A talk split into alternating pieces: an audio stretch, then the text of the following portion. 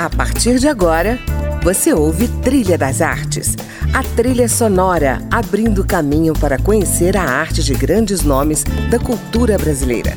Música, opinião e informação na Trilha das Artes, com André Amaro.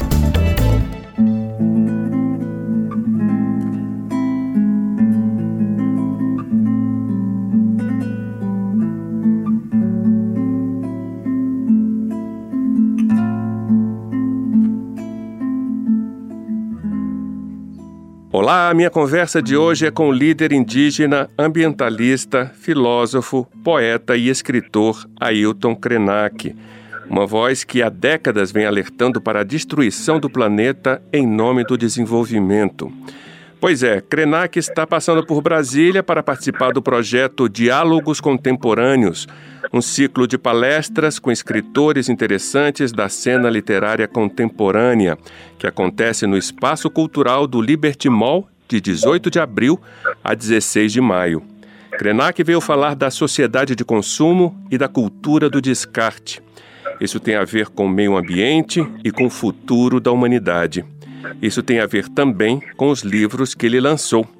Entre eles, O Amanhã Não Está à Venda, Ideias para Adiar o Fim do Mundo e A Vida Não é Útil. Krenak é um dos autores mais lidos nesse país de poucos leitores. Bem-vindo, Krenak, ao Trilha das Artes. Bem-vindo a Brasília. Obrigado, André. Simpática essa apresentação que você me proporcionando aí para os nossos ouvintes. E que bom estar no programa com vocês, falando um pouco sobre esse tempo né, que nós estamos é, compartilhando, não só aqui no Brasil, mas no mundo inteiro. Um tempo de uma realidade ambiental estranha para todo mundo. Sim. Nós iniciamos a conversa, você me perguntando como é que estava a tarde aqui, eu estava dizendo que a qualquer momento pode despencar uma chuva, porque agora nós estamos assim. Sim, eu quero falar disso. Mas, em primeiro lugar, eu queria lembrar aqui aos nossos ouvintes um fato, uma cena, uma imagem, né?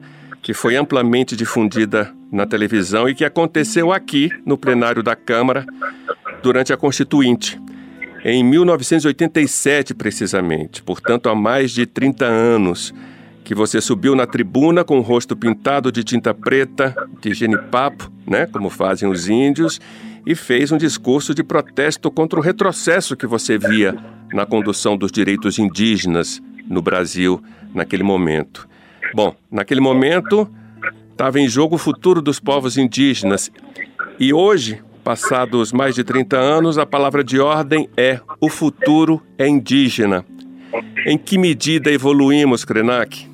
Quando nós pensamos o coletivo, assim, amplamente, a gente retrocedeu, a gente não evoluiu. Sim. Se nós olhamos a realidade do nosso país e do planeta, é, deixa a gente realmente imaginando que futuro é esse. Se o futuro é indígena, a pergunta é que qualidade esse futuro vai ter? Uhum. Eu, me lembro, eu me lembro, André, daquela cantiga popular que diz laranja madura na beira da estrada, está bichada, Zé, ou tem marimbondo no pé. Uhum. E isso, isso me faz pensar sobre que futuro vai ser é, apropriado no sentido histórico, como o futuro é indígena. Né? Se, nós, se o futuro é, for indígena, ele deveria ser também ecológico. Ele deveria ter floresta, deveria ter ciclos das águas, deveria ter clima no planeta. Então eu fico de cara com esse lema de futuro é indígena, quando na verdade o mundo material que a gente vai compartilhar no futuro, ele vai ser cada vez menos indígena. Ele uhum. vai ser, na verdade, é um, uma, um mundo bem predado, né? Sem floresta, com as águas passando por uma disputa terrível, a gente está na iminência de guerras pela água no mundo inteiro. Uhum. É, eu queria entender melhor esse lema de o futuro indígena e seria legal a gente entender melhor esse lema. É, vamos nessa, né? Pois é, é, eu me lembro aqui uma frase que você deixou aí registrada que a grande diferença que existe do pensamento dos índios e do pensamento dos brancos é que os brancos acham que o ambiente é recurso natural, né? Como se fosse um almoxarifado onde você vai tirando as coisas. E, e o, o, o pensamento do índio, ao contrário, né? É, é um lugar que você tem que pisar nele suavemente, né? Ou seja, o ambiente é, é, é um lugar delicado que você tem que andar com cuidado, né? Porque ele está cheio de outras presenças, né? É, isso me faz é, chamar atenção para a ideia de um planeta cada vez mais é, experiment, experimentando situações de limite, de desequilíbrio, e a ponto da gente dizer que nós estamos vivendo numa era agora que já tem nome, é o antropoceno. É quando os humanos pisaram fundo na Terra e nada de sutileza, né? Tipo, é pisando fundo mesmo. É, todos nós achávamos que a gente tinha deixado no passado antigo, remoto, século XX, a ideia de guerras, guerra fria, guerra quente. E agora nós estamos de novo envolto nessa conversa doida de guerra, guerra na Europa, e essa disputa por territórios, essa conversa oportunista do governo brasileiro dizer que vai abrir a exploração mineral em territórios na Amazônia, eh, diante de uma emergência de produzir um, um insumo para a agricultura, quer dizer, uhum. isso não é nada de futuro. Não tem coisa mais parecida com o passado do que isso. É verdade. Quando eu li o tema da sua palestra, eu pensei no filósofo francês, né, o Guy Lipovetsky, que desenvolveu o conceito de hipermodernidade, né? um estado de organização social ou um estado civilizatório em que tudo está adaptado a uma lógica consumista. E você, no seu último livro, afirma que o consumismo é um processo inorgânico, né, que nos afasta da natureza. Ele, ele não é só o tema da minha palestra, ele tem se tornado quase que o tema da minha meditação cotidiana e da produção dos dois ou três livrinhos meus que circularam recentemente. Um deles tem o título de A Vida Não é Útil. Uhum. E ele alerta exatamente para essa fúria de comer o mundo, essa, essa devoração do mundo. Ele toca na questão dessa humanidade, a ideia da humanidade que a gente embalou ao longo da história, essa longa história dos humanos, é, ali está dito que quando eu falo de humanidade, eu não estou falando só do Homo sapiens. Me refiro a uma imensidão de seres que nós excluímos desde sempre. Uhum. Nós caçamos baleia, tiramos barbatana de tubarão, matamos leão e penduramos na parede para mostrar que somos mais bravos do que ele. Uhum. Então, assim, é essa parábola sobre a fúria do humano comendo o mundo. O nosso poeta Carlos Drummond de Andrade, que é meu vizinho de território, uhum. porque eu estou aqui no Rio Doce, né, em Minas Gerais, e o Drummond, ele passou a vida dele inteira denunciando essa fúria devoradora de tudo, essa máquina de comer mundo, e essa máquina de comer mundo, ela é incessante.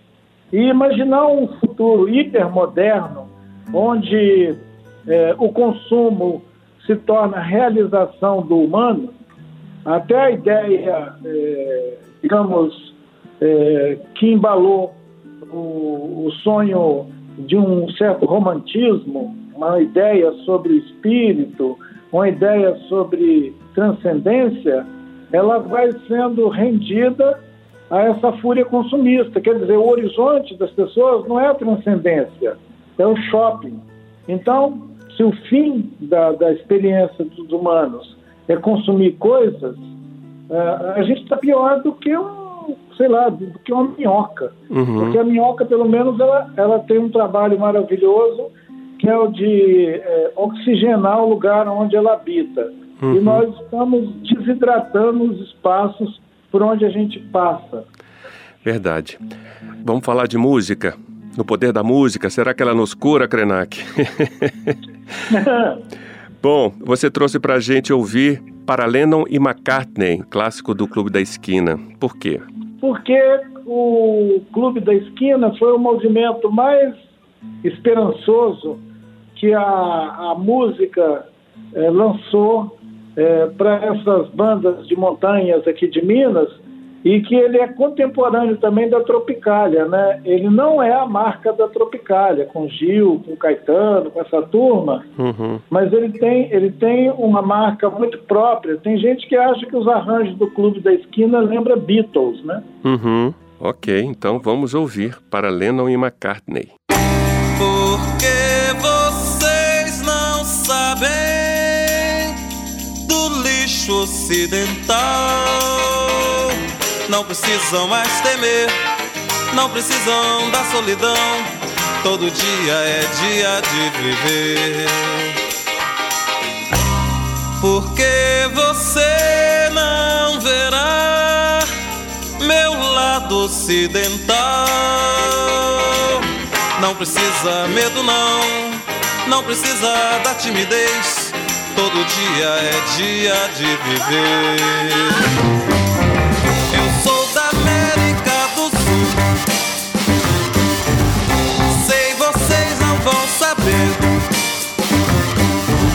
Mas agora sou cowboy, sou do ouro, eu sou vocês. Sou o mundo, sou Minas Gerais.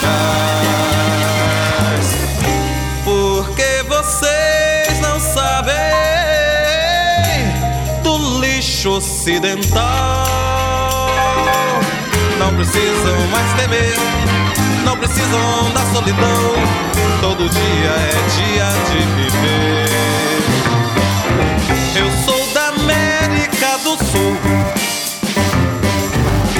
Sei vocês não vão saber. Mas agora sou cowboy, sou do ouro, eu sou vocês.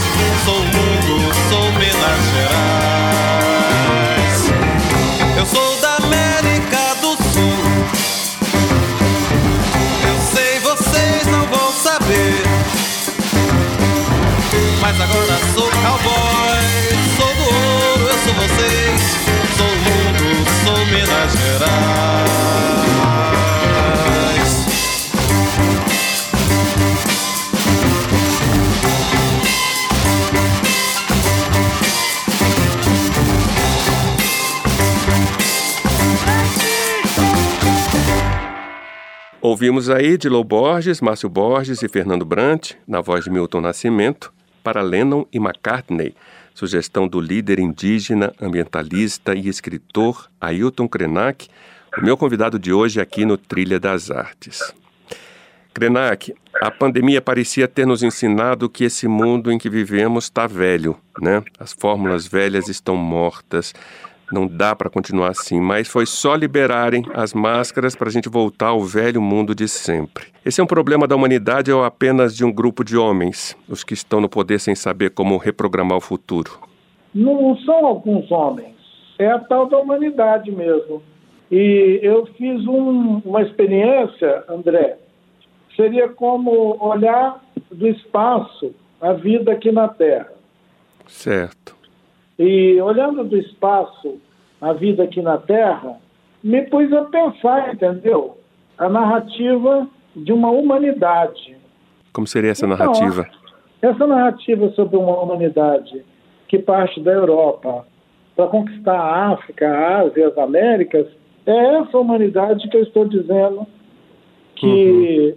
eu olho é, de longe olho de binóculo e vejo ela como uma colônia é, de doidos, uhum. é, se debatendo, fugindo, atravessando oceanos, predando, sem rumo.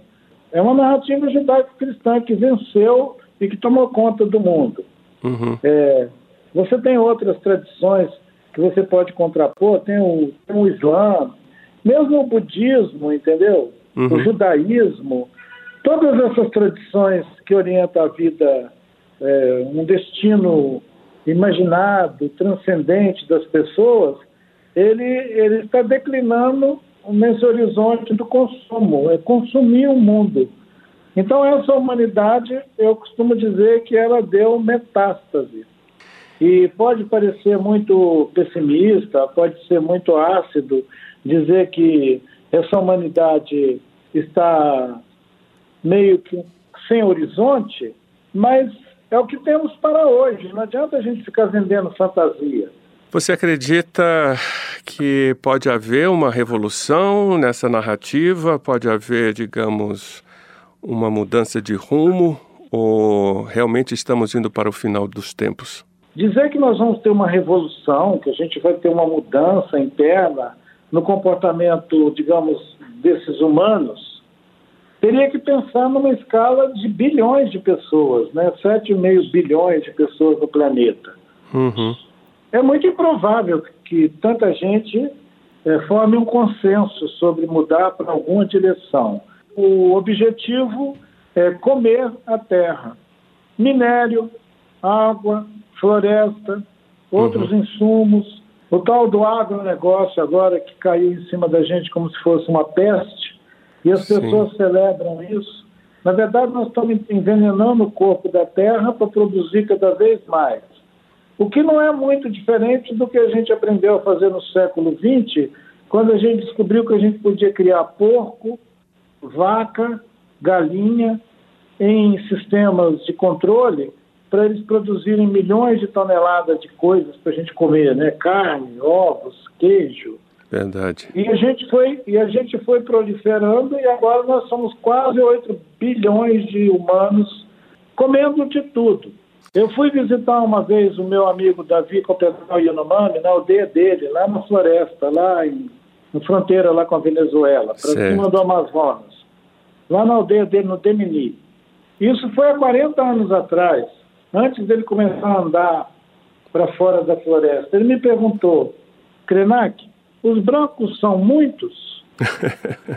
eu fiquei de cara, porque muito para os Yanomami é tudo que você conta com os dedos da mão, entendeu? Uhum. Você põe os dois dedos, você põe as duas mãos abertas, isso é muito. É tão maravilhoso uma humanidade que acha que muito é o número de dedos que a gente tem nos pés e na mão. Pronto, é muito. É, realmente. E ele me perguntou e eu pensei, como é que eu vou dizer para ele que os brancos são tantos? quanto estrelas do céu, a areia do mar, as árvores da floresta e tal, para ele imaginar o tamanho da coisa.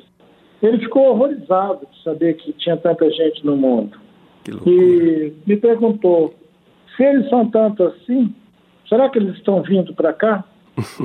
Eu disse para ele: com certeza, eles podem demorar um pouco, mas eles estão vindo para cá. Eita. Aterrorizante, né? É, aterrorizante.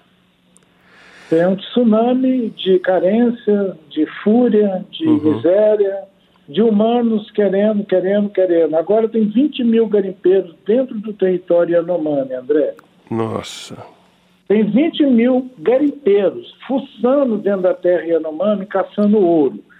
E a última vez que esse assunto chegou a Brasília, aí chegou ao STF, e o, e o Ministério Público acionou a presidência da República, o gabinete civil, para dizer que tinham que fazer alguma coisa, a resposta foi: é impossível manter vigilância e proteção ao território Yanomami e à vida dos Yanomami diante de uma invasão armada por garimpeiros.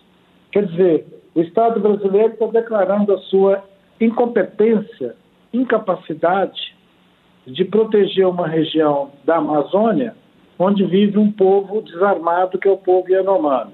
E que estão sendo invadidos, inclusive, por organizações criminosas do Sudeste, que foram atuar na Amazônia, estimulados pelo presidente da República, que incentiva a invasão da floresta amazônica, a predação, o garimpo ilegal e todo esse abuso que nós assistimos cotidianamente Uhum. Não dá para eu acreditar que essa humanidade vai fazer alguma mudança para melhor.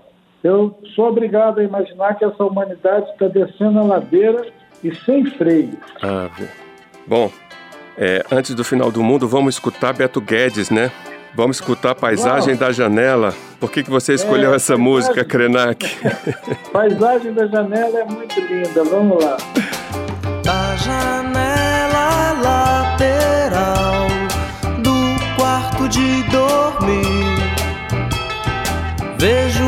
igreja, um sinal de glória. Vejo um muro branco e um voo pássaro, vejo uma grade, um velho sinal. Mensageiro natural de coisas naturais.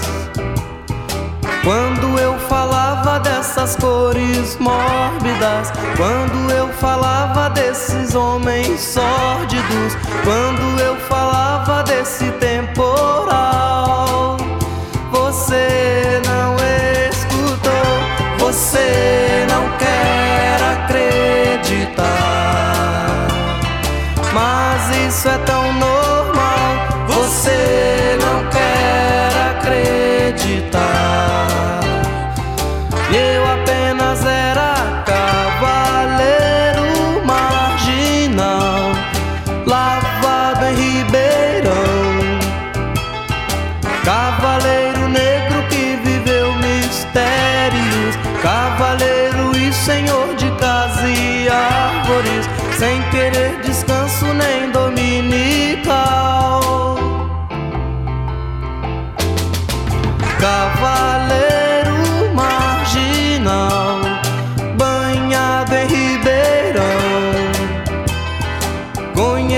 as torres e os cemitérios, conheci os homens e os seus velórios. Quando olhava da janela lateral do quarto de dormir, você não quer acreditar. Mas isso é tão normal, você não quer acreditar. Isso é tão normal, um cavaleiro marginal, banhado em Ribeirão, você não quer acreditar. Esse foi Beto Guedes em Paisagem da Janela, que nos brinda o filósofo, escritor, ambientalista e líder indígena Ailton Krenak. A gente falou agora há pouco, né, que a natureza anda furiosa, né? Muitos deslizamentos em morros, rochas se desprendendo, geleiras se desmanchando, águas avassaladoras por todos os lados. É, me parece que isso não é uma reação da natureza, mas uma ação em si de uma, de uma terra movente, viva, né, que está dando sinal de que é, as coisas não estão bem. Talvez um convite para nós humanos nos retirarmos. Seria isso? André, muitos povos de diferentes lugares né, e cultura têm uma compreensão de que a Terra e nós, os humanos, somos uma mesma entidade. Respiramos e sonhamos com essa mesma organicidade, digamos assim. Quer dizer, não tem uma coisa que separa você e eu da árvore, da grama, do chão, do gafanhoto, ou da borboleta, ou da formiga que está subindo aí nesse arbusto. Nós somos todos um organismo só. Por isso que eu acho que esse organismo maravilhoso da vida, ele não vai eh, nos dar um sinal de recreio, tipo, ó, dá um tempo, vai para outro lugar. Eu acho que o que ele vai fazer, na verdade, é nos transformar. A Terra, o organismo inteligente da Terra, vai processar a gente como compostagem. E é maravilhoso, a gente pode virar esterco aqui na Terra. Não precisa ficar inventando moda, não. Olha, Karina, o meu sonho, ouvindo você falar, é ser um homem menos tóxico e uma alma mais indígena, viu? Talvez assim eu possa transcender a minha existência. Faz sentido, André. Nós não somos constituídos, afinal de contas, por dois terços de água e depois a gente tem um pouco de estrutura, de osso, músculos, essa carcaça, mas na verdade nós somos microcosmos do organismo Terra. Uhum. Só precisamos nos lembrar disso. Que maravilha, Krenak. Bom, eu estou muito feliz com a nossa conversa. Vamos encerrar com a música Shondaro Kagui Regua. Sim, Shondaro Kakwe Begua. Isso, uma canção de Overá. lançada em 2020, que diz que o homem branco destruiu tudo que Deus criou. Diz também que os indígenas continuarão resistindo, como fizeram há mais de 500 anos. Ô André, Diga. Isso, permite, isso permitiria a gente fazer uma, uma ligação com a última é, segmento da nossa conversa, que é o seguinte: é, com, como esse espírito indígena ele não se separou da terra, ele chama a terra de mãe, então essa separação, essa ruptura não aconteceu e essa canção tem todo sentido. Verdade. Vamos escutar essa música então. E desde já agradeço a sua participação aqui no Trilha das Artes. Muito obrigado. Obrigado vocês. Viva o Trilha das Artes. Viva! E aqui a gente termina o nosso Trilha das Artes. Eu conversei com Ailton Krenak, um dos maiores pensadores brasileiros, sobre as questões do meio ambiente, da vida, do mundo, da cultura indígena. Obrigado a você que nos acompanhou. Eu sou André Amaro. Espero você na semana que vem na companhia de mais um nome da cultura brasileira. E não deixe de conferir a programação do projeto Diálogos Contemporâneos, um ciclo de palestras com escritores interessantes da cena literária contemporânea, como Ailton Krenak, com quem eu conversei hoje. Até a semana que vem.